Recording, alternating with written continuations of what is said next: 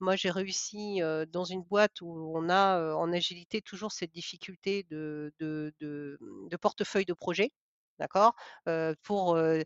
arriver à choisir, les projets, les plus idoines de l'année, sur les, heu, 300 projets en cours. J'ai repris un peu l'idée, des des pitchs des startups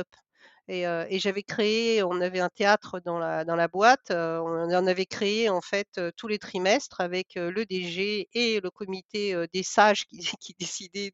des projets et on faisait pitcher, les métiers avec les gens de l'IT pour que leur projet passe avant les autres et là, ça donnait du sens et ça donnait de l'intérêt et et ça permettait aussi au comité, heu, qui choisissait, heu, les projets et qui choisissait les budgets en fonction des projets,